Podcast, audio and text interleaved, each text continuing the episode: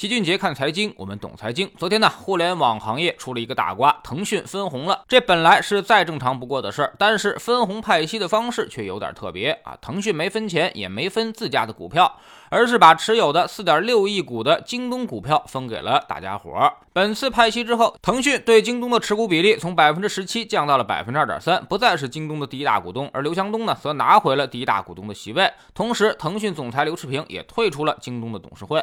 消息一出啊。市场是一片哗然，这种分红减持啊，那么确实很少见。资本市场也快速的给出了反应。京东失去了金主爸爸，股价瞬间跌去了百分之七；而腾讯少了一个拖油瓶的儿子，股价却反而上涨了百分之四。但是，一天的走势可能并不足以说明问题。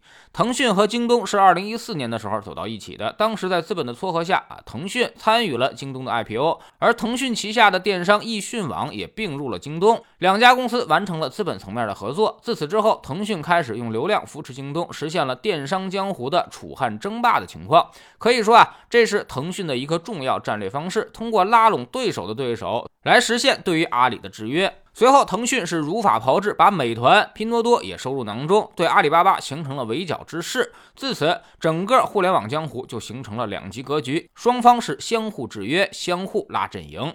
当然，对于那些小公司来说，却越来越艰难啊！当时创投圈都有一句话，叫做“有人做 to C 的生意，有人做 to B 的生意，也有人做 to AT 的生意”，说的就是什么是创业成功呢？能够被阿里和腾讯收入囊中，就算是创业成功了。那么现在腾讯为何要分红减持京东呢？是不看好京东的发展了吗？后面还会不会继续的如法炮制减持美团和拼多多呢？这是大家问到的最多的问题。首先呢，老齐认为肯定不是腾讯不看好京东了。这块的电商版图对于腾讯来说是整个电商链条当中非常重要的一个闭环，所以从战略上来说啊，那么腾讯肯定不是自觉自愿的放弃京东的，很有可能是被逼无奈。那么这个很可能跟最近的共同富裕或者是互联网被反垄断有关，有关部门不想让它一家公司过于强大，看起来无所不能，所以对其做出了明确的限制。如果真要是这样的话，那么后面腾讯肯定还会继续的减持美团和拼多多。我们可以进一步的观察和验证。其次，是否会利好阿里也不一定啊。腾讯这边瓦岗散将，阿里那边估计也会如法炮制的。该独立的独立，该减持的减持。说白了，就是不能让你们再结成团伙了，这样有利于互联网的公平竞争。第三，对于整个互联网公司来说啊，是否会形成一个巨大的利空呢？其实也算不上，因为大家该怎么干还怎么干，就是表面上不抱团而已，相当于大家化整为零了，开始各自为战。虽然没有股权的联系。但是呢，原来关系好的还是关系好，关系差的还是会关系差，这个东西它改变不了。未来腾讯还是会拿流量扶持京东，而京东呢，也肯定还是会跟阿里死磕到底，这些东西不会变的。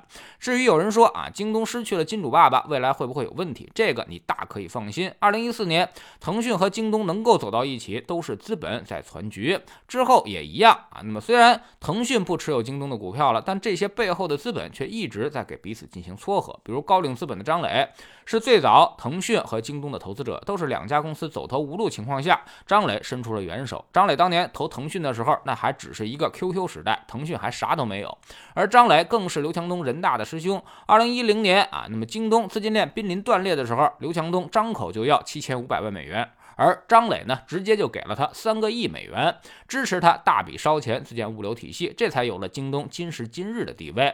而现在，张磊的高瓴资本也是腾讯和京东背后的重要股东，所以只要有张磊坐镇，这两家公司他就散不了。所以大家不用过度悲观啊！现在只是因为中概互联网公司股市跌得太惨了，大家就认为什么都是利空消息，但其实那都是过度悲观的表现。这些公司呢，他们仍然做着全中国最赚钱的生意，拿着最高的利润，给员工开着最高的工资，还拥有着最高的增长速度。互联网跟房地产是完全不一样的，房地产的时代确实已经结束了，而互联网的时代其实才刚刚开启。反垄断也不是为了干掉整个互联网，而是让他们有序发展，避免资本无序扩张，最后影响创新创业环境。所以总体来看，老齐非常看好互联网的投资机会，特别是现在市场中已经形成了非常明显的预期差。